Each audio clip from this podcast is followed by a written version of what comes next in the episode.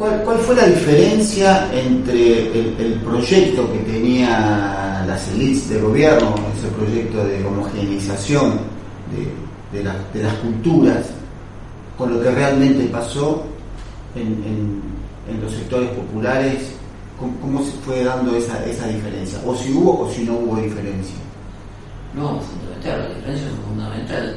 Y esa diferencia consiste... Eh, eh, Naturalmente, cuando entendemos que a veces planteamos en el presente, esta es una batalla cultural, que lo hablábamos, lo es, pero lo que está este, detrás de eso, las fuerzas que están dinamizando eso, son simples fuerzas interesadas, es decir, es la economía, es, la riqueza que demanda, mientras mayor es la ambición, mayor pobreza, porque eso no, podemos, como, como, en el universo, no podemos lo, que, este, crear materia, digamos, no vamos a repartir lo que, lo que hay.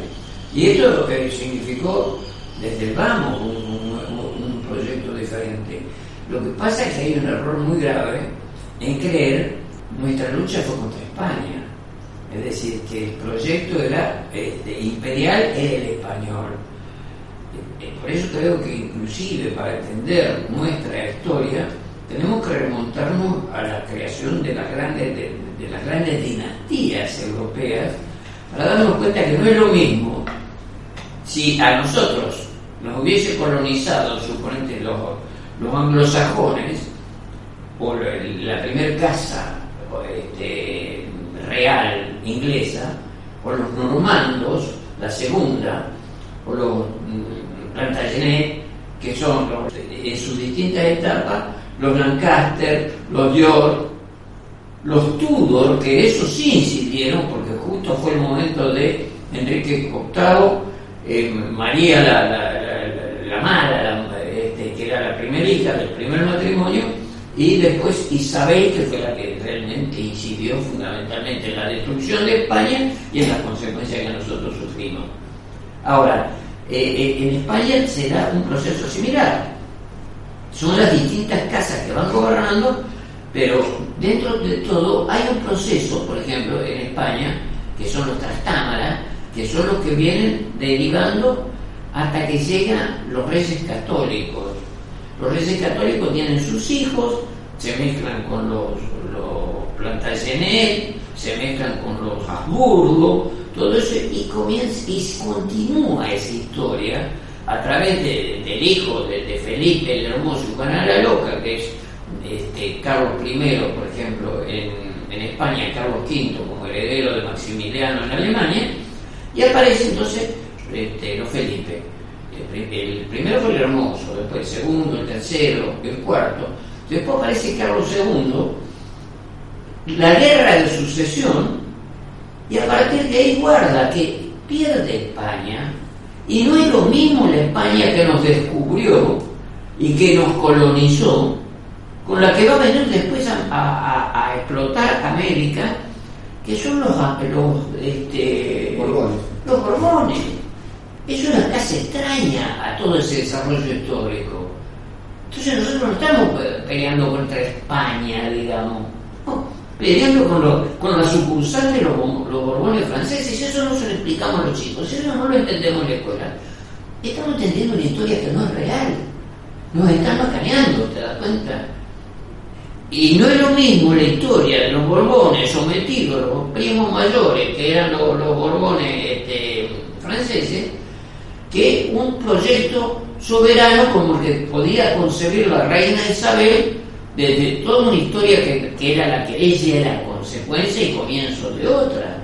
Eso se traslada aquí, por eso hay un verdadero desamparo y una verdadera confusión, porque ¿quién crea el virreinato del Río de la Plata en 1776? Lo crea Carlos III, que era un Borbón totalmente enamorado de sus primos mayores, de los Borbones franceses, y entonces en ese momento, según se decía también para esa época, en España se comía, se respiraba, se vestía, se pensaba como los borbones franceses. Y eso era lo que nosotros teníamos enfrentar. Pero había una España real que estaba por allí todavía palpitando, eh, subordinada, oculta.